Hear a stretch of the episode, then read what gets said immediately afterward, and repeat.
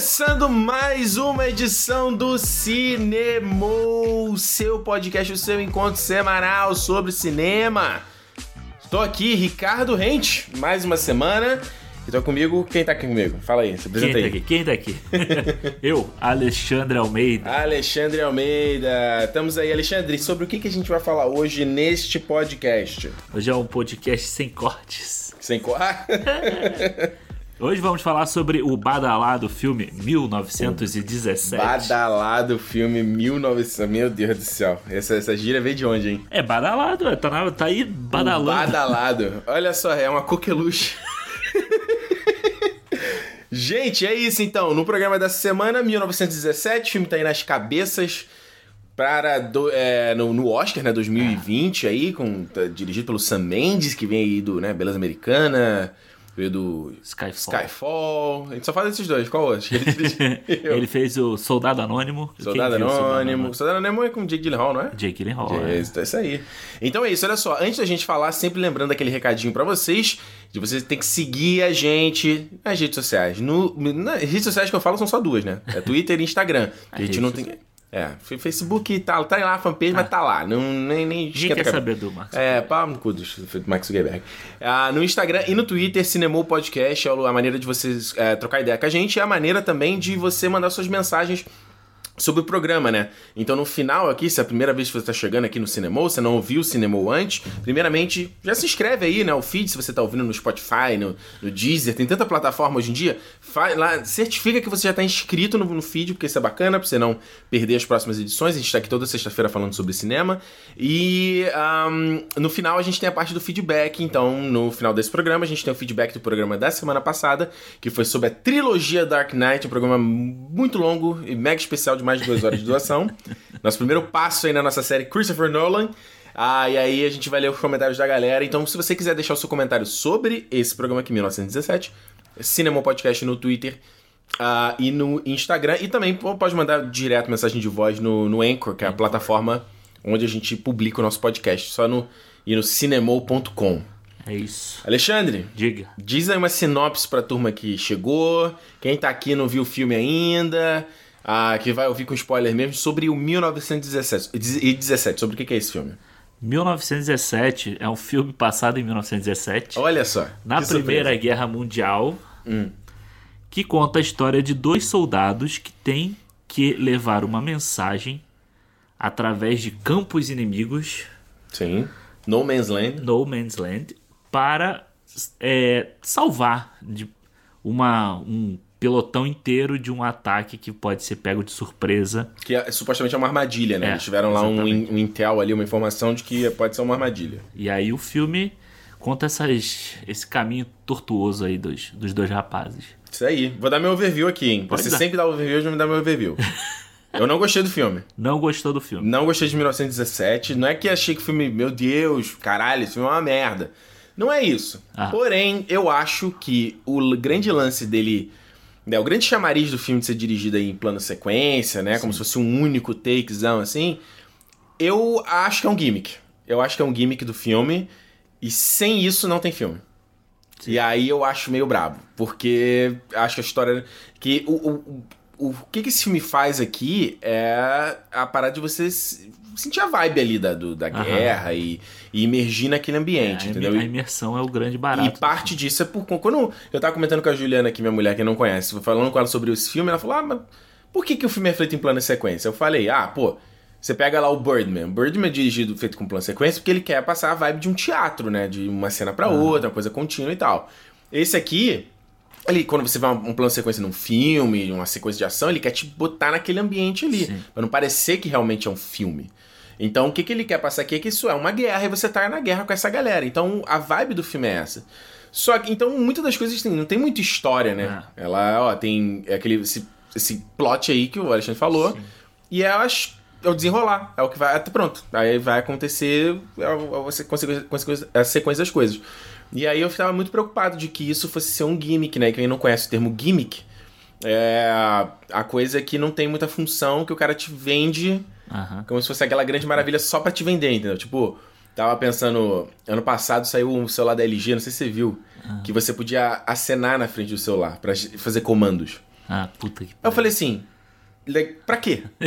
Você vai fazer o que com isso? Cara, Assim, Opa, ô celular. todo vídeo de review que os caras falavam, assim, sei lá, pode passar a música a- a- passando a mão assim. Mas pra que você vai fazer isso? Se você tá com a mão perto seu celular, você vai, pum, aperta o botão. Você podia fazer um dial, assim, tipo, de volume, sabe? Pra aumentar. Ô, louco. Mas pra quê? Isso é um puta gimmick, né? Só pra dizer que é uma tecnologia nova. Então, é, a- o meu overview é meio esse, assim, eu, porque eu confesso que eu, é, no filme eu tive oscilações entre caralho, que bagulho maneiro e puta, cara, que boring, entendeu? Sei. Eu acho que eu vi o momento que você fez o boring. assim. Eu Você fiz não- um. É, porque você fez um tipo, um, ah, puta que pariu. Eu fiz, eu não lembro, não. Porque, assim, eu também, eu concordo com você em algumas partes. Ih, dá teu overview aí. Eu gostei turma. muito do filme. Acho que ele é uma experiência de imersão realmente na guerra. Uhum. Então acho que o. É claro, a- o plot dele é, to- é muito simples, a história dele é muito simples. É realmente de um ponto A ao ponto B, e é o, o que acontece no meio do caminho que vai. que é a, a história, não, é que é a, trama do filme. Uhum. Então eu acho que como uma obra em que ele se propõe a te colocar dentro da guerra, eu acho muito, muito interessante o filme, sabe? Do tipo, você ser uma, uma, um olho que anda quase o momento, todo momento atrás dos, dos personagens e você tá vivendo aquilo. É Como a gente conversou, parece uma parece ser um videogame, né? Parece um videogame. Que você tá No melhor dos, dos É, sim. comentários, não. não eu, eu, não. eu até falei para um, um camarada meu que pra mim é a melhor adaptação de Medal of Honor que tem, que poderia ser feita é esse filme. Já Porque- tá feita. É, porque você tá ali acompanhando e assim, a- o que eu acho interessante do, de ser um plano de sequência é Uhum. que não é um caminho muito longo Não. que eles fazem, sabe? Mas então é tipo assim, sei lá, eles falam no filme, mas eu não me lembro agora, são seis milhas, é uma coisa assim. Sim. Só que tem. Aí ele acompanhar eles o tempo inteiro ali te mostra como é difícil você andar numa situação daquela. Como- Porque na Primeira Guerra os caras viviam em trincheira. Né? Eles passavam, sei lá, um ano dentro daqueles, daquela trincheira lá. Sim. Então, para você sair andar, sei lá, 5 quilômetros, era impossível, era praticamente impossível. E a gente vê muito isso no filme. E a questão de ser um plano sequência, acho que dá mais essa sensação ainda da- de como era difícil você andar, porra, daqui a ali, entendeu? Sim. É, eu acho que. Eu concordo com, essa, com esse aspecto. Eu acho que o que me chama muita atenção nesse filme é a. Acho que a parte técnica. A parte Aham. técnica dele é o grande chamariz desse filme. Acho que tudo que é feito de. A trilha do Thomas Newman é muito boa, Sim. é bacana. Ah, e a, obviamente, a cinematografia do Roger Dickens a gente fala daqui a pouco, né? Porque é o Aham. concurso. Mas. Acho que o design de produção foi uma das coisas que eu mais fiquei impressionado com o filme, assim, porque É. ele parece realmente de verdade. Parece que aquilo ali realmente é um. Não parece que é um set. E isso foi incrível, assim, acho que principalmente a parte que os caras estão. Tão... Primeiro as trincheiras, né? Quando Aham. eles recebem a missão e aí eles estão passando por soldados ali. Putz, você consegue ver que é uma situação muito degradante, é, É. muito, muito. Insalubre. É muito não, li, não vida, sabe? É. O cara tá ali encostado e não sabe se vai morrer na cena seguinte, ou tá comendo um negócio e. O cara tá muito ali no momento, sabe? Ele não sabe se daqui a dois minutos ele vai morrer. É, não, e assim, o cara tá andando, pô, ó, cuidado, pisa aí não que o, o fulano tá enterrado aí, né? Tipo, morreu e, e foi enterrado no mesmo lugar que o cara tá sentado do lado comendo, né? Exato. E a parte que eles estão atravessando lá o campo, e aí a câmera para pra mostrar o cadáver, pra mostrar o cavalo, o cavalo em decomposição, né? Tá ali o focinho dele, o focinho dele já tá indo no osso já e tal. E é uma situação que você não vê uma. É tudo. Não tem vida, né? Não tem vegetação, não tem árvore, é tudo destruído pelo, pela. Tudo é, é tudo um monte de cicatriz no planeta, né? É Digamos assim. exatamente isso. E, é, e assim, eu acho interessante que eles vão passando por lugares diferentes. Sim. O primeiro é tipo um pântano, sei lá. É, é. Aí depois eles passam por, uma, por um túnel. Ele chega numa fazenda. É, no túnel, aí depois chega na fazendinha. É, cada um tem um. Tem uma. É como se fossem várias fases que eles vão ter que. ter que cumprir ali mesmo, né? Sim. Mas eu acho assim, eu, me lembrou muito. A experiência de assistir esse filme me lembrou o início do. Do Soldado Ryan. Fala aí, eu não vi Soldado Ryan, então fala aí. Porque o início do, do Resgate do Soldado Ryan, acho que ele tem, sei lá, uma meia hora ali. Ah, pá, tá, eu não vi Soldado. Eu tô imaginando a galera ouvindo. Mas como? É, é, é, Tá bom, vai pra frente, vai. É, Depois eu isso- falo, Isso, depois a eu falo. gente, isso a gente tem que discutir em off. Não, eu vou falar daqui a pouco sobre isso. Vamos lá, vai. É, porque eu acho que assim, ele tem meia hora no início ali, que é o desembarque da Normandia, né? das- que, cara, ali o, o Spielberg faz uma- um negócio que é muito absurdo. E realmente é imersivo. Você tá dentro do barco, e aí você sai na água e você vai caminhando junto com os caras na praia, e aquele e o som do tiro o tempo inteiro e tal. Então você fica na tensão ali do que, que, que qualquer coisa pode acontecer com aqueles caras. Você sabe que não vai acontecer nada com Tom Hanks, porque ele é o personagem é. principal do filme, entendeu? Mas os outros. É, os outros, cara. Isso é o que. Isso me lembrou muito nesse filme. Lembrou esse tipo de coisa. É. É, o, é, é, é, ele, ele é isso, né? Mas você não acha que é muito. é, Você estende demais essa parada? Porque o meu problema, eu, eu, eu acho que. se- mais uma vez fazendo fiscal de obra pronta, mas o podcast é isso. Ah, vai ser fiscal de obra pronta. Não seria mais interessante se você tivesse essas sequências de plano sequência, mais quebradas em cenas, entendeu? Sei, como se fosse. A Nina o- tá acertando o microfone, as pessoas estão ouvindo a Nina batendo no microfone. Porque é, o, que- o que eu acho só que quando você tá. Você tem que deixar a coisa. Né, né, que você falou, na sequência inteira, Nina, na, na- na sequência inteira, eu acho que acaba que as coisas que o filme tenta fazer de, de, de viradas e. Ele acaba não entregando. eu- eu- pelo menos pra mim não teve nenhum efeito. Porque ainda na minha cabeça eu falo. Como é que eu vou dizer assim? O meu relógio interno Sei. Ele tá naquele tempo ali do filme, entendeu? Ele tá na- na- no, na- Aham. no plano sequência. ali. Então, por exemplo, o, lá o, o- a grande virada que ele faz que é o moleque morrer. O primeiro. Aham. Tipo, você não tem tempo, aquilo não tem como ter um impacto de fato no filme, porque na cena seguinte o personagem ele precisa seguir em frente. Seguir, é. Pro filme continuar acontecendo, entendeu? Então, se você consegue. Se você cortasse aquilo ali, você poderia cortar e aí você mostra que ele ainda tá. Passou um tempo, que seja, entendeu? É, Eu acho que nesse momento ele acaba que chega um ponto, o filme, ele tem que, ele, o garoto morre, ele tem que parar, ele tem que respirar, Sim. ele tem que se recompor, ele tem que levantar, só nisso aí, 10 minutos de filme.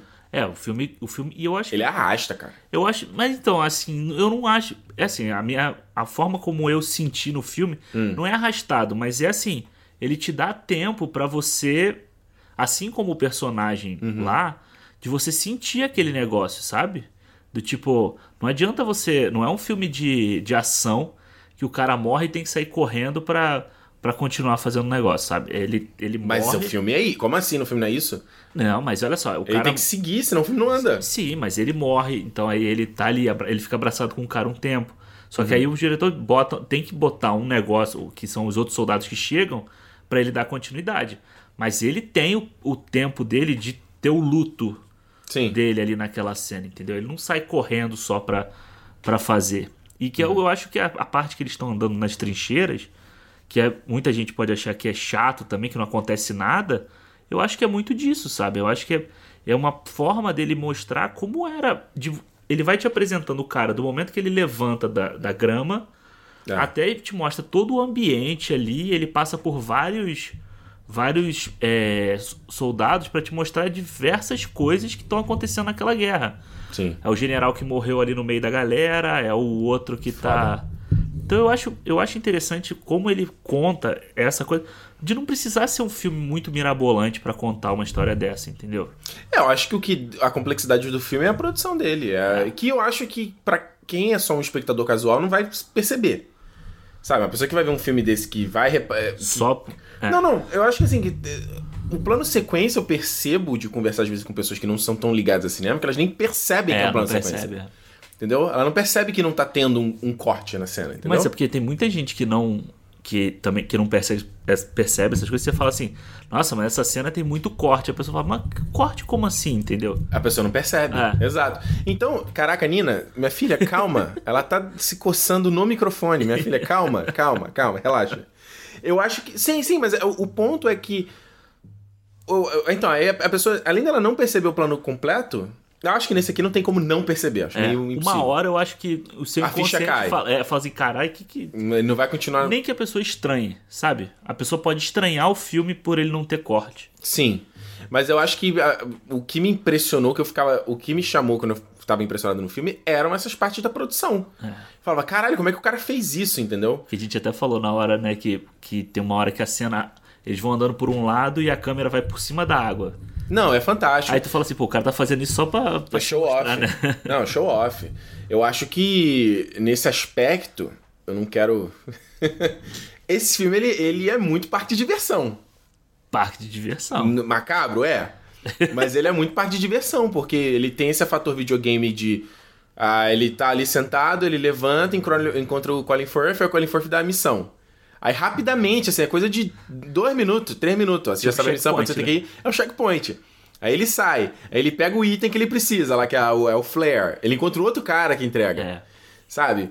Aí é o que você falou, o moleque morre. Aí vem já outra patrulha. Eu falei, cara, onde é que estão esses caras? Eles estavam ali o tempo todo, eles chegaram agora? Pois é, eu também não. Essa hora eu meio que não entendi. Geograficamente, eu falei, onde é que É. aconteceu isso? Tipo, parecia que eles estavam passando a estrada e pararam ali, né? Ah, eu nem entendi geograficamente É. onde estava aquela estrada. Eu imaginei que era só um campo, ele eu não vi aquela estrada.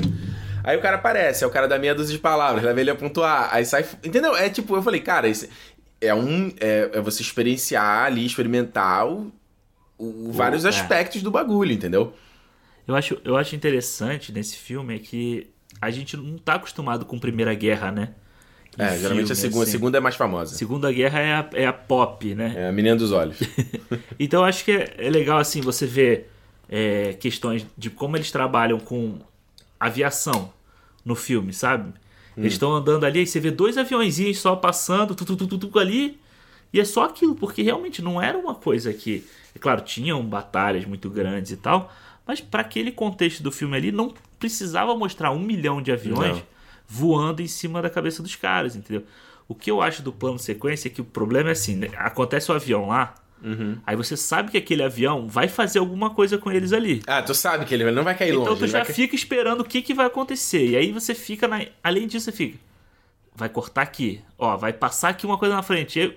Pelo menos na minha cabeça, o que me desprende algumas horas é isso. Tentar achar onde é que é Você a, fala assim, opa, eu colagem. achei aqui agora que foi que foi que passou. Acho que foi aqui, foi aqui. Aham. E isso é- pode ser um problema do filme, mas que me desliga, mas eu continuava seguindo em frente com ele, sabe? Acho que Entendi. Essa sequência eu acho a, a mais interessante até ali, que o avião cai ali perto deles, né? Questão um momento de tranquilidade.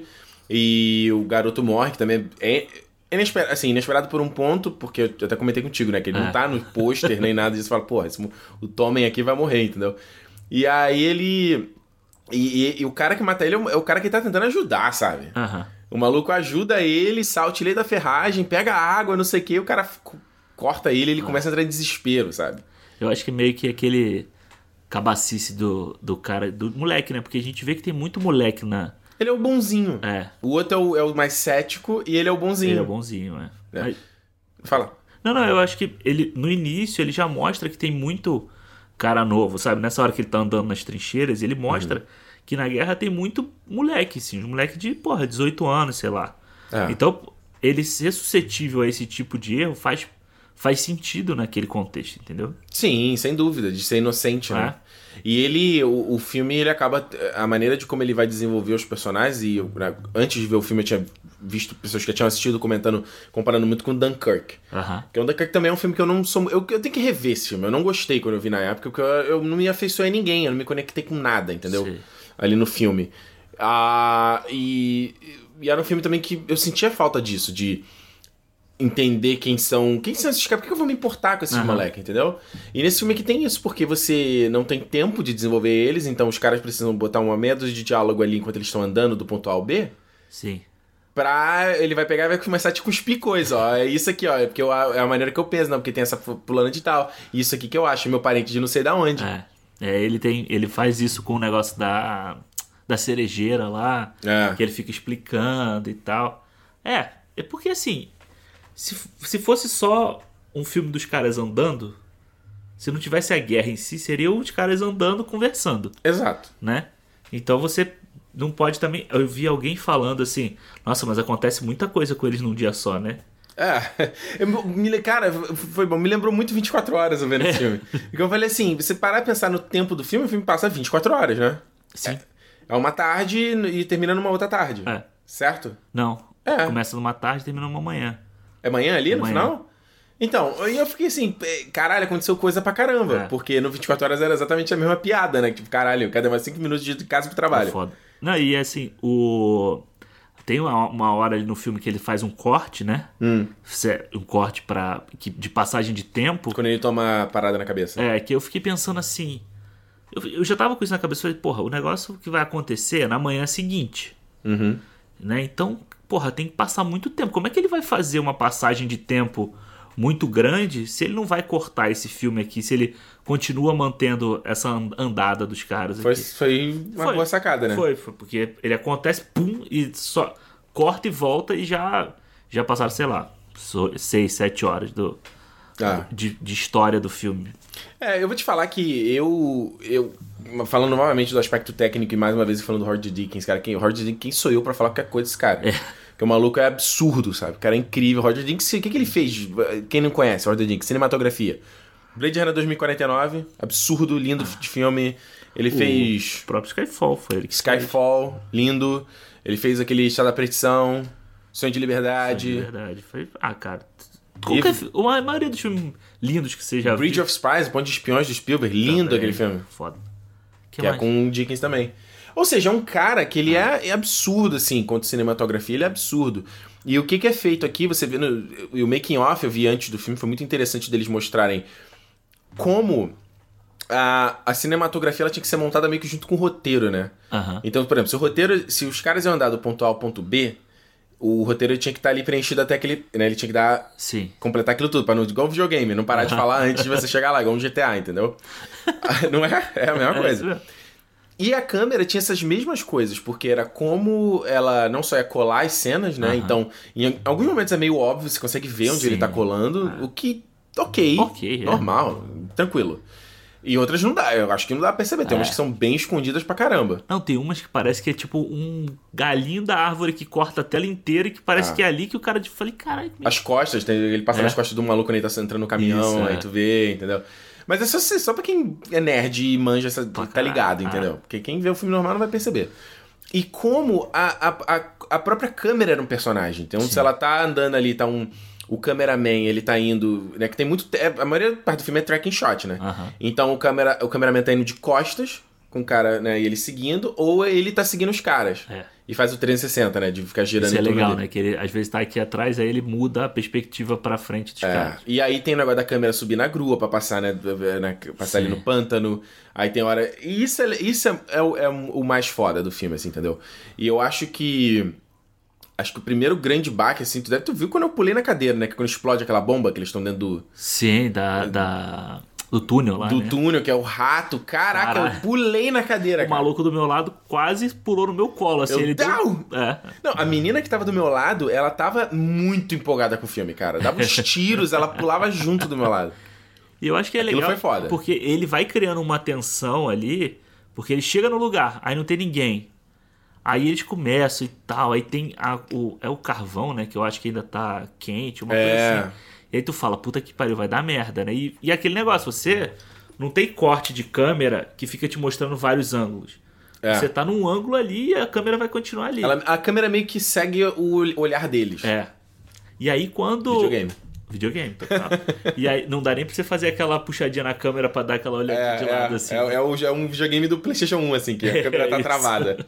GoldenEye, quase. É, é, exato. E aí, cara, quando você, você tá ali, você não consegue nem virar, sabe? A câmera não vira pro lado pra você saber se vai aparecer um cara ali ou não. Aí o rato vai lá Puta Que e. pariu, mano. Que susto que O eu rato tomei toma nessa- susto deles e eles. Cara, essa cena, essa cena fez E aí é foda, que explode tudo e aí cai tudo e os caras, tipo. Aí vai, tira o cara do, do- de, de baixo do negócio e sai correndo. E ali também tava. É muito videogame, que tem que pular um negócio, uma, uma vala assim, É. né? Me lembrou Indiana Jones, aquilo eles vindo correndo assim, pulando. Eu gosto também da, da parte que ele, que ele toma facada também. Ou melhor, do, do avião caindo e depois da facada. Porque é legal também falando da produção. Não sei, deve ter sido CGI aquilo ali, Aham. né? Que ele vai ficando branco, né? Tu vê como ele vai Sim, ficando é, branco? ele vai perdendo sangue, né? E ele vai. É. Tô Mas- morrendo, tô morrendo. Tá. Yes. tá. É, Ele foi bem sincerão com o cara É. ali, né? E. Vai, fala. Não, não, que você tava. Só pra completar o que você falou do Roger Dickens, é, teve uma hora ali que me lembrou muito Skyfall, inclusive. Na hora que eles chegam naquela cidade que tá. Que ele chega naquela cidade que tá destruída lá. Que tem o fogo no fundo. Ah, nossa, o Skyfall, o final todinho. Que é todo Mas é a assinatura dele, né? Ele fazer esse alto contraste, você tem uma parada no fundo brilhando e tem só aquela que silhueta. É o, é o deserto do Blade Runner 2049. É a assinatura do Dickens. Mas eu olhei aquela cena e falei assim, caralho, vai vir o Javier Bardem vindo de lá, né? É. Daqui a pouco ele chega de lá. Essa, essa é, uma, é uma das paradas mais. partes mais fodas do filme, eu acho. É. Que é a cidade. Primeiro, o, o- a visão da cidade destruída, que tu. Sei lá, eu deu pra sentir um impacto assim, caralho, mano. É, tipo, uma cidade inteira, tipo. Era o efeito muito da guerra, assim, sabe? E aquela coisa que eles brincam que era. Fica os foguetes subindo, aí ele cria um shape com a luz, né? Aham. Que aí os caras estavam. Tem um making off no YouTube desse filme, que se, se você não viu. Ah, ele, eles botaram um, tipo um arco em volta do set que tinha um foguete passando. Tu viu esse making off? Não. Te mandei, tu não viu, né? Não vi, pô. Caralho. E aí eles tinham que cronometrar o tempo do foguete pra fazer a luz, entendeu? A luz Ah, saquei. de baixo subindo e caindo, pra ela fazer o shape. Então eles tinham que cronometrar o, te cronome- cronometrar o tempo dela subindo e descendo. Cara, você vê o tanto de pensamento por trás disso ali. É, é quase uma matemática de uma coisa É. que você acha que é arte, entendeu? E é arte, obviamente. Sim. É muito matemática por trás. E a, a parte que ele conta que ele chega lá tem um tipo um prédio pegando fogo. Cara, aquilo ali é um rig que eles criaram que é da altura de um prédio de três andares, só de luz. Foda, né? Com a porrada de holofote ali pra emitir a luz que eles precisavam, porque era, era a luz de todo o ambiente. Então o que, eu, o que eu acho magnífico do trabalho do Dickens, cara, é como ele manipula a luz, sabe? É. Então essa cena é maravilhosa, aquela cena que ele faz no Blade Runner também, da, do, do- da pirâmide lá do Wallace. Ah, sim. Que fica aquela a água. Eu esqueci o nome desse efeito. Me, quando eu fiz vídeo me explicava pra É, caralho. que fica o reflexo da água ali. É, aí fica dançando. Cara, e ele tem aquele negócio também que, que também é da, da. Na cena final ali do Wallace com o Harrison Ford, que aí a luz fica, tipo, girando e ela fica mudando o shape no rosto Sim. deles, cara. É, tipo. É foda. Essa, essa eu achei maravilhosa. Essa e sequência. aí você vê, tipo, ele, tá- ele sai. Aí na hora que ele tem que sair correndo, ele sai do escuro. E aí quando ele começa a sair da cidade, já tá clareando, sabe? É. E aí, tipo, fica a mesma paleta do, do pôster.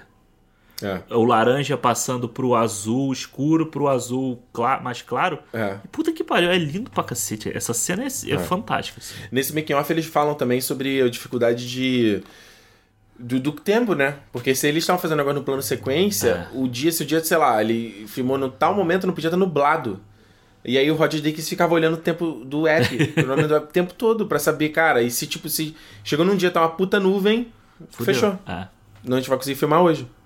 Então tem um trabalho meio hercúleo ali de, de, de produção que é, eu acho fantástico. A sequência que você citou também dele subir lá é atirando no cara e pô, ele abre a porta, ele atira no cara, mas o cara atira no capacete dele, É. ele desmaia, sabe? É, não, e, é- e você vai acompanhando essa, essa luta dele desde a hora que ele tá tentando atravessar o rio. É.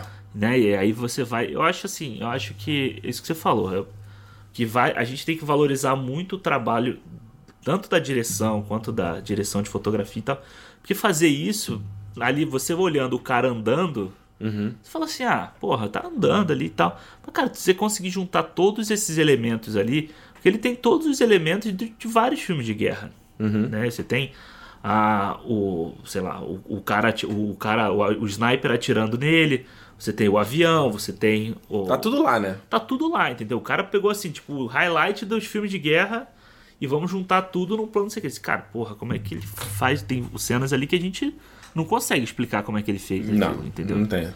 Ah, mesmo quando mais no final ali, que ele tá vendo o pessoal ouvindo ali o cara cantando, né, antes de partir pro ataque. Aham. Pô, a câmera, do- a maneira como ela passeia e como é que ela senta no meio do grupo depois. Nesse mesmo making off ele mostra de coisa que eles construíram no set de parede que é sólida, mas ela se desmontava pra câmera poder passar, sabe? Maneiro, né? Tem uns bagulho muito, muito impressionante. Da própria sequência final também, que ficou alardeada aí no Twitter, né? Do pessoal compartilhando aquela sequência que ele tá correndo Sim, no campo. sim. Que tá procurando o capitão, aí, não, o capitão tá lá, Puta o capitão tá lá. Eu viro pra Alexandre e falei, puta que pariu, cara, cadê tá esse, onde, né? cadê esse cara, mano? E aí a câmera começa embaixo na mão de alguém, aí o, o cameraman entrega pro, pro, pra, encaixa no, no carro, na grua que tá presa no carro, e o carro vai fazendo, perseguindo. E é legal que, não sei se você reparou que ele tá correndo, ele esbarra no cara, no Aham. soldado. Que aquilo foi erro, não era pra aquilo acontecer. Mas ele falou, pô, faz sentido. Ele... Ele tropeça no pé do cara, parece que ele tá tropeçando no pé do cara uma hora. Lá. É, É. é. tipo, é uma coisa muito sutil, assim. E eu acho que o plano sequência, ele dá uma dimensão de, de tamanho também daquele campo. Isso que a gente tá falando do, de onde tá o capitão? Tá lá na tá ali, tá ali, tá ali. E a gente tá acompanhando o cara andando, correndo, desesperado, cinco minutos ali e não chega nunca, sabe? É. Tipo, você com isso você ganha, porque ele podia quase faz um corte e o cara tá lá na frente. Mas ele você acompanhar ele correndo, correndo, correndo e porra, você, você fica, praticamente fica cansado junto com o cara. É. Cadê esse cara? É, porra, meu irmão, cara, pelo amor de Deus, chega logo. É, e eles colocam aqui num. Muitos os atores têm uma cena só, basicamente, né? É, não, vários. O Colin assim. Firth no começo, o Mark Strong depois num pedaço. O, O Benedict. Cumberbatch. Benedito lá com aquele olho de vidro. Ne- Ele nem era de vidro, não é só uma É uma cicatriz. né? cicatriz, é que ele Muito tem. foda. Tem o- E o Richard Madden, né? O É. Rob Stark ali no final também. Aí tem o padre, pra quem gosta do Fleabag, tem o padre É. gato do Fleabag, tá lá, que é o cara que dá o, o sinalizador pra ele. Você tem que ver essa Ah, série, tá? eu vi Fleabag. Não, você tem que ver as coisas que eu te indico Ah, também. Eu vi, Felipe, agora eu te peguei. Eu esperei você falar. eu tava esperando você falar. Sim. Eu vi, Fleabag. É, eu vi, eu vi tá. dois episódios. Viu dois episódios? Ué, ué. E, e do que eu te indiquei que tu viu? Tu viu Breaking Bad? Tu não viu Mr. Robot? Ah, Breaking Bad eu já vi dois episódios. Não, você viu antes de eu indicar. Ah, mas eu já não, vi. olha aí. Viu The Office? Não viu nada, então cala sua boca, tá tudo errado aí. o...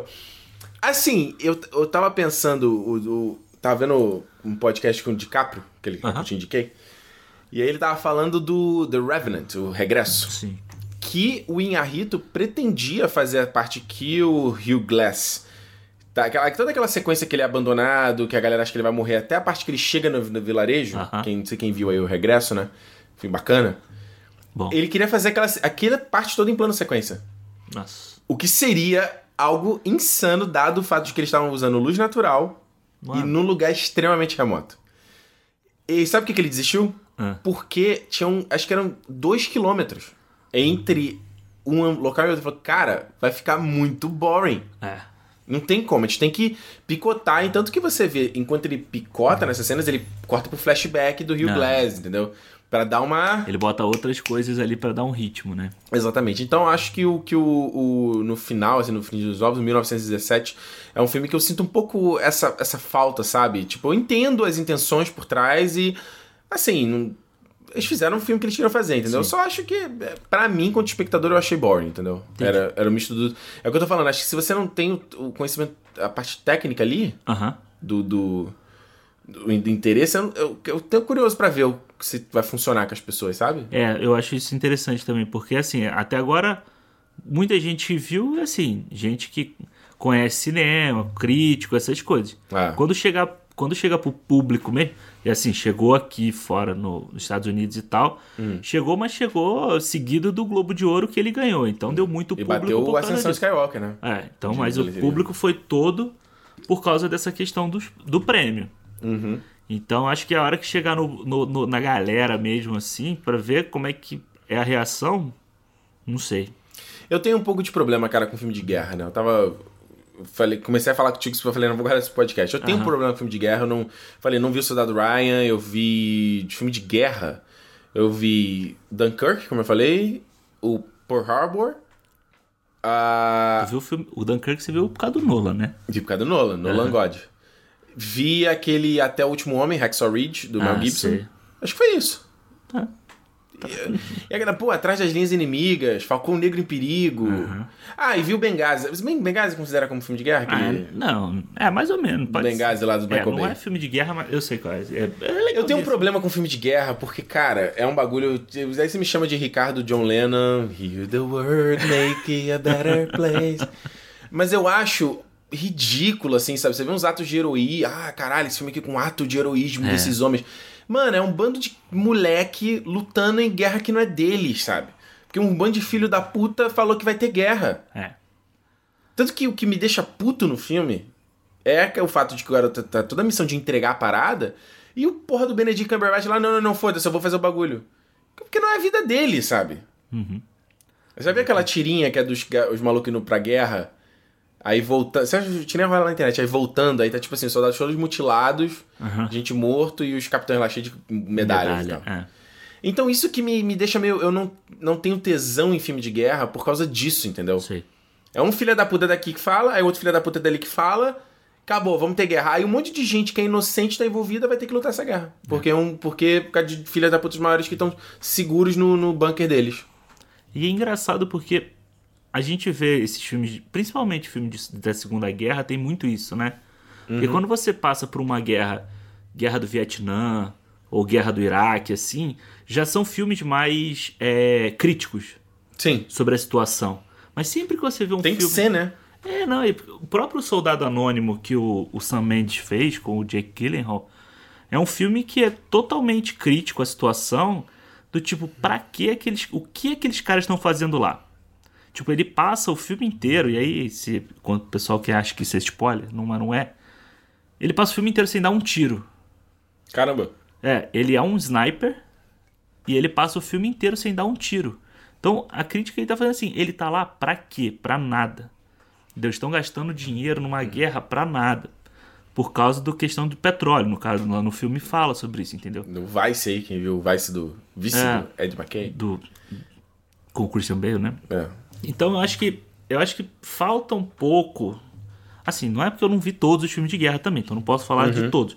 Mas todos os filmes que eu já vi de guerra, de Segunda Guerra, agora de Primeira Guerra, falta um pouco de crítica, sabe? Aquela situação. Tipo, eu, eu até separei aqui que porque tem uns filmes de guerra da Primeira Guerra, tem um filme com Christian Bale que chama A Promessa que ele conta a questão do genocídio na- dos armênios na Turquia e tal. É uma história que, assim, tipo, todo mundo fala do nazismo, mas essa é uma história que pouca gente fala e que mataram, eles mataram, sei lá, quase 2 milhões de pessoas.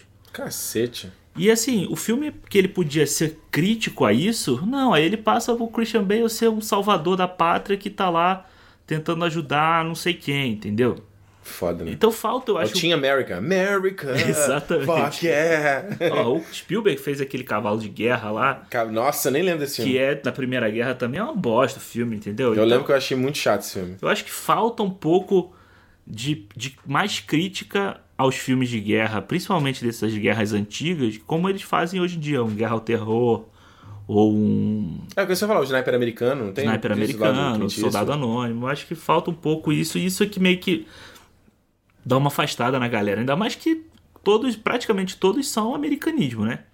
Pois é, eu acho que isso que me deixa. Principalmente tu, tu vê aí, né? Há poucas semanas aí que o filho da puta lá do Trump falou que tava, os soldados americanos viraram mercenários, sabe? Se a Arábia Saudita paga o dinheiro lá, eles vão mandar o soldado americano para. Tipo assim, a vida dos caras foda-se. Foda-se, é. Não vale a pena, entendeu?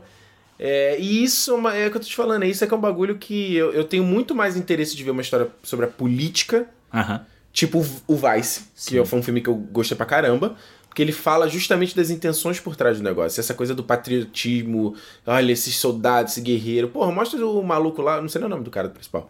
Ele encontra a menina lá com o bebê, aí vai ele revelar no final que ele tinha uma família, né? Que ela até pergunta se ele tem uma família, ele não responde na hora e vol- vai- volta pra ação. É... E aí no final mostra lá que ele realmente tinha uma família, né? Eu fico assim, eu só, eu só acho muito triste, entendeu? Eu, não, eu não. Acho que a glória e a, e a inspiração e o heroísmo que o filme quer passar, eu não consigo sentir. Sim. Quando você fala assim, cara, isso é muito triste. Eu só acho muito triste tudo, entendeu? É, eu acho que eu acho que a gente tem essa, a gente não, né, mas todo mundo tem essa visão mais glorificante da guerra e tal, por conta dos diretores de cinema que na época usavam a guerra como instrumento de de propaganda. Aquele, aquela série, qual é o nome daquela série que tem na Netflix, no esse que- documentário? o é, Five Came Back. Five Came Back, exatamente. Ele mostra exatamente isso. Então a visão da Segunda Guerra, principalmente, ficou muito romantizada. É. Entendeu? Tipo, quando, porra, não era isso, entendeu? É. Não é, pô, Pearl Harbor. Cara, Pearl Harbor, tirando a Pearl Harbor é patético. Eu, eu vi porque a minha, uma namorada minha na época, ela era apaixonada Ah, por esse filme. a- Não, então, é aquele negócio. Eu gostava na época que eu vi. Mas aí depois, quando você passa a ter um pensamento crítico, você vê ali, cara, beleza, é um espetáculo. Até hoje, se você vira as cenas do bombardeio e tal, É. elas são muito bem feitas. Mas, porra, caralho. Pornô que- da violência, né? Exatamente, que história é aquela ali, sabe? Que porra é aquela ali? Todo mundo é de camisa florida no Havaí, É todo, foda. todo mundo felizão, transando lá no, no hangar e, porra, e a guerra comendo, É entendeu? foda. Por isso que eu gostei muito do Hacksaw Ridge, entendeu? Do, do, do Mel Gibson. Eu gostei muito daquele filme, porque ele, justamente, ele conta a história do cara lá que, É, que esse- não foi, foi sem arma, sabe? é, E esse filme ganhou muita força, assim, comigo no final, quando mostra o cara de verdade, sabe? Ah, sim, que ele era de verdade. Né? É, quando mostra um, o relato real da história e tal, aí você fala, puta que pariu, é realmente. Era, aconteceu mesmo, É. entendeu? Eu, eu, e assim, não, ouvinte não quero que ele entenda que, tipo assim, caralho, Ricardo, ah, tá muito, mais uma vez, né? The word, making that up. John Lennon, né? Imagine all the people. Não é, não é isso, cara. Eu entendo que faz parte da história. Pô, quem viu aí o Noé do Aronofsky, ele faz uma sequência maravilhosa de falar irmão matando irmão, aquela montagem passando do tempo de homem matando... Você sabe qual é que eu tô Sei, falando? sei qual é. Puta, eu vi, cara, aquela cena é muito foda, foda, cara. É. muito foda. Ah, mas eu só. Entendeu? É, eu, eu- não consigo. é, no caso, então, por exemplo, num filme desse, que ele vai falar, porra, vem sentir a. teu-" Eu consigo entender sem você sem botar no plano sequência. O Dunkirk eu já tinha conseguido entender isso. O Dunkirk é muito. consegue ser assustador, sabe? Da- do tiro, do avião lá, o caça passa como se fosse um monstro, sabe? Ah, aquele som, sabe? Aquilo ali eu falo, caralho, entendeu? Então acho que isso que. que. Eu não sei, acho que faltou aqui nesse filme pra mim algo que. Que eu falo, por que, que eu tô vendo essa história? É só pra saber como a guerra é foda, como é que é uma merda? Eu sei que é uma merda. Já, eu tenho plena noção disso. Enfim. Vamos pras notas? Vamos, Eu começo? Pode ser. Eu não sei o que eu posso mais falar, eu já falei tudo que em 1917. ah, eu acho. É, então, esse, do, do- filme não se conectar comigo e acho que faltar um pouco de, de substância, eu acho sim que, que a parte, a parte da- do plano longo é, é o gimmick. Acho, acho que sim, se você. Se pega, vamos comparar com Birdman, por exemplo. Sei que são filmes completamente diferentes, mas se você tira o plano sequência do Birdman, ele ainda funciona, ele tem uma história. Ele ainda funciona. Ele perde um charme, perde, concordo. Mas funciona. Esse aqui, ele, ele eu acho que é gimmick, eu acho que não funciona, porque justamente a gente falou, é o efeito videogame, sabe? O efeito de que você falou, Medal. Eu falei, é, tinha que ser no título desse podcast, Medal of Honor The, the, the Movie, The entendeu? Movie, exatamente. Sabe? Porque é, é isso. E eu acho que existem outros filmes que já, mesmo não tendo tanto conhecimento de, de filmes de guerra assim, mas, pô, Dunkirk mesmo, que é um filme que eu não sou fã, eu acho que ele passa mais essa angústia e terror e da guerra do que um desse aqui. Eu acho que o plano- o negócio dos planos do plano de sequência é legal pra caramba, mas talvez se ele tivesse usado em dados momentos e, e deixasse o filme norma, normal, né? Eu acho que seria mais interessante, por exemplo, como citando novamente o regresso aqui, aquela o, o plano sequência que ele faz na abertura, sabe? Que ele chega com os caras Sim, chegando sim. no campo, aí tem todo aquele ataque dos muito legal aquela cena. Caralho, aquela sequência é muito foda. É muito foda. E ela passa o terror, tipo assim, mano, qualquer momento você, todo mundo aqui pode morrer. É. Eu dou pro filme 2,5. Dois e meio. 2,5. Eu ia dar 3, mas depois daquele papo aqui eu diminuí mais uma notinha, porque eu acho que. Achei um filme meio insosso, assim, meio vazio. Eu saí do cinema, eu já tinha esquecido ele, não tava nem pensando sobre ele, pra ser bem sincero. Então 2,5 pra 1917. Vai tu aí. Cara, então, eu vou. Defende esse filme, porra. Eu vou defender, porra. Eu vou defender com unhas e dentes, atravessando campos minados aqui. Não, então, cara, eu acho assim. O que. É, eu acho o plano sequência desse filme. Ele, ele passa, pra mim, ele passa da estética. Ele não é só estética. Ele é a forma de contar aquela história. Como você, você só usando o exemplo que você deu do Birdman, eu acho o Birdman. Tu não gosta do Birdman, Eu né? não gosto muito do Birdman, mas eu acho o Birdman ser todo em plano sequência Hum. besteira, De desnecessário? desnecessário. Eu acho. Gimmick. É. Porque assim, se o, o Inharito podia contar aquela história toda sem ser em plano de Você sequência. já não, você não gosta do Inharito, então vamos, você já não é tem um não gosto prejudice do. Inharito. Eu acho que o Inharito ele se acha muito foda. É diferente. E ele não deixa. Assim, Os caras se achar, a confiança do maluco. o cara, pode se achar, mas ele não precisa. Toda entrevista ele fala assim: Pô, eu sou muito foda, eu fiz esse filme aqui. eu sou muito foda, sabe? Tipo. Tipo o Todd Phillips. O cara, tá, fala, o cara tá ele fala orgulhoso. assim: Não, eu sou muito foda que eu fiz um filme do Coringa de pessoas doentes mentais. Mano, você fez o bebê não case, meu filho. Fica, É, fica na moral entendeu? aí, vai. Então eu acho que a- o plano sequência nesse filme, a forma como ele usa, é uma forma de contar a história. Eu acho que ele se assemelha muito mais ao. Quaron, Uhum. no Filhos da Esperança. Caralho, aquela sequência. Que é- oh, meu Deus Sabe aquela sequência da cidade lá, que aí vem correndo pela rua, sobe um prédio, vai lá e volta, desce o Ah, prédio. a sequência final, né? É, o final. Esse filme, Cara, caralho. esse filme é A gente tem fantástico. que fazer um cinema desse Caralho, Filho da Esperança é muito foda, Que é cara. um filme que tem Que eu vi há pouco que tempo, né? viu. Eu vi há pouco tempo. Ah, é? Eu vi há pouquíssimo tempo. Puta, esse filme é. Eu vi, o quê? Foi 2018. É, Caralho, aquele aquela plano sequência... do carro ali também. Não, aquele ali é, é escola de cinema, pra você É. pegar e estudar aquilo ali. Mas a sequência final, essa aí que Aham. você tá citando, É um quando absurdo. sobe a música, meu irmão, eu morri de chorar aqui. É. Caralho, foi muito foda. E eu acho que assim, o plano de sequência do Quaron é 1917. É, Quaron é foda. Se assemelha muito a esse como a forma de contar essa história, entendeu? Então, eu acho que é nesse caso eu acho diferente do Birdman, que pra mim não precisava ser em plano de sequência. Ok. Entendeu? Eu acho que esse filme tem traz mais essa essa coisa e eu entrei, embarquei no filme mesmo. Você sabe que eu tava empolgado pra ver esse filme. Pô, Alexandre tá falando desde, desde outubro. Outubro eu tô falando desse filme aí. E que eu falei no trailer, eu falei, quando a gente viu o trailer, eu falei, tá, Alexandre, mais um filme de guerra, e aí? É, foi, Que a gente nem sabia que era plano, plano sequência na é, época. só foi anunciado há pouco tempo. né? É, aí eu, tá, e daí? Qual o problema? Mas então, é isso. Eu acho o filme fantástico. Acho que aquele menino George McHale, que é o personagem principal, acho ele muito bom. Ele é bom. Ele consegue, tipo, passar o desespero, a aflição toda ali, no final, aquela. O, enfim, posso descansar, né? Que ele passa de uma forma que eu acho que é muito, muito interessante, principalmente dele atuar, atuar sozinho boa parte do filme, né? E outra coisa que eles falam nesse documentário é muito ensaio, cara. Eles ensaiaram, tipo, quase, foi quase um balé. É. Porque eles, como a parte técnica era tão é, complicada, eles falam o tanto que eles ensaiaram, ensaiaram, ensaiaram. Cara, exaustão, ensaiaram com a, o- a vestimenta sem.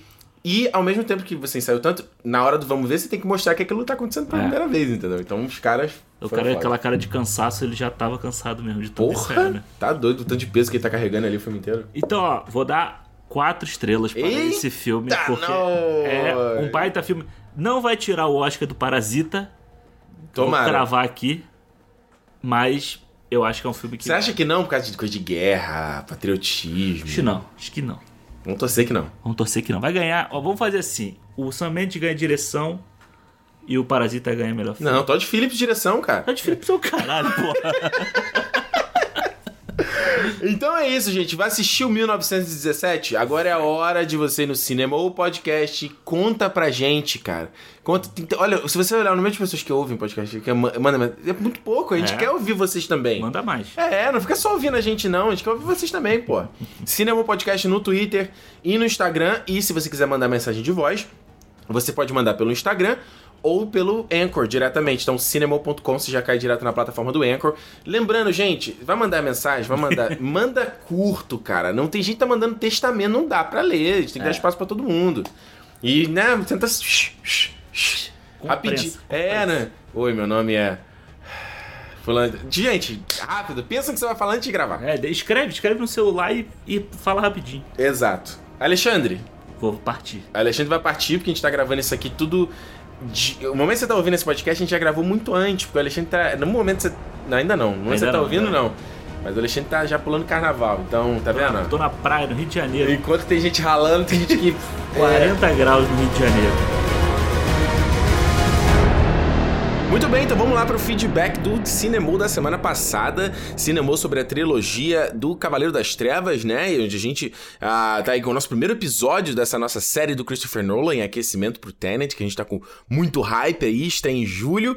E sim, como você, você pode perceber, é, o feedback, eu tô sozinho aqui, porque o que acontece é o seguinte, né? O Alexandre vai passar esse mês de fevereiro inteiro, vai estar viajando, foi pro Brasil pela primeira vez desde que ele se mudou aqui pra Vancouver. Então é um momento super especial, vai curtir o carnaval, vai pra praia, vai beber, vai só, vai só relaxar. E aí a gente gravou um monte de frente, gravou seis programas, seis cinemas do fevereiro inteiro, com exceção do Aves de Rapina, que a gente vai tentar fazer remoto, mas todos os outros já estão gravados e, obviamente, a parte do feedback não tinha como a gente fazer adiantado, então vai ser só aqui, só, só nós aqui, né? só eu aqui vou segurar as... Eu que eu tenho que trabalhar, entendeu? Alguém tem que trabalhar nesse negócio, não, né? o cara lá é patrão, fala, vou chegar do nada, ó, vou tirar e ficar um mês fora, no Brasil, eu falo, caraca, mas como assim? E a gente tem que se virar pra gravar três cinemas num final de semana, gravar três no outro. Olha, foi brabo, foi brabo. Esse dia que a gente gravou, esse do do Dark Knight, a gente gravou Dark Knight, gravou, né, o aqui o 1917 e gravou da semana que vem. E olha, ao final da gravação eu tava moído, moído, não conseguia fazer mais nada. Alexandre, ai, tô indo embora. Falei, ah, valeu, valeu. cansa fazer esse negócio. Não parece, mas cansa. Então é isso, ó. A gente, nesse, nesse como disse, nesses próximos programas aí, né? Já, até março, a gente só volta a gravar agora é, de novo, tirando esse Aves do Aves Rapina, né? Que a gente vai tentar fazer remoto. Ah, só lá pra março. Então, fevereiro inteiro, pelo menos já tá garantido, né? Já tem seis cinemas aí, todo garantido na semana, não vai faltar. Vai ser uma maravilha. Olha só. Recebemos bastante mensagens aqui, bastante mensagem de voz também aqui no, no podcast. A primeira aqui é do camarada Rafael Terosa. Conheço o Rafael Terosa. Mandou, eu nem sabia, Rafael. Que bom que você tá ouvindo o Cinemon, hein? Rafael mandou uma mensagem aqui pra gente sobre o último programa. Vamos ver. Fala galera do Cinemol, Rafael Terosi aqui direto da chuvosa Vancouver para vocês. E eu discordo do final do, da trilogia que vocês falaram aí que é boa. Final bom mesmo era câmera parada no Michael Caine, sentado ali fazendo pedido e tal. E aí ele tá tranquilão, aí ele muda a expressão dele pra uma expressão de surpresa. Passa Selena Kyle em primeiro plano assim na câmera. E ele fica olhando pra ela, tipo, meio incrédulo, assim, caramba, mulher gato aqui e tal. E aí ele olha para baixo assim, ainda meio surpreso. E ela levanta a cabeça de novo, né, pro sentido contrário contrário do que ela veio andando. E quando ele olha pra frente, ele abre um sorriso. Ele muda a expressão dele, assim, de confuso por um sorriso. E aí ele só acena com a cabeça, acaba o filme. Você não precisa dizer muito, você fala que tem a Serena Kyle, que tem alguém na mesa ainda sentado, ele dá o um sorriso e acabou. Final perfeito. Olha aí, Rafael. Rafael, qual a rejeição que vocês têm de, de, de ver o, o pobre do, do, Christian Bale, gente? Deixa o cara aparecer ali no, no frame, coitado. Eu, olha, enfim, tudo bem. A gente vai aqui, vamos concordar em discordar, entendeu? Vocês acham que não precisava, eu gosto da maneira que, encerra, que se encerra, acho bonito. Enfim, Tá aí, né? Tá aí sobre o final do que, que eu, a, a, sugestão de como o Rafael, o Rafael fazendo aqui o fiscal de obra pronta, né? Como a gente faz, de como poderia ter sido esse final do Batman o Cavaleiro das Trevas. Vamos ver aqui a mensagem em áudio do Rafael Feitosa. E aí, galera do cinema, conheci vocês agora na trilogia do Cavaleiro das Trevas.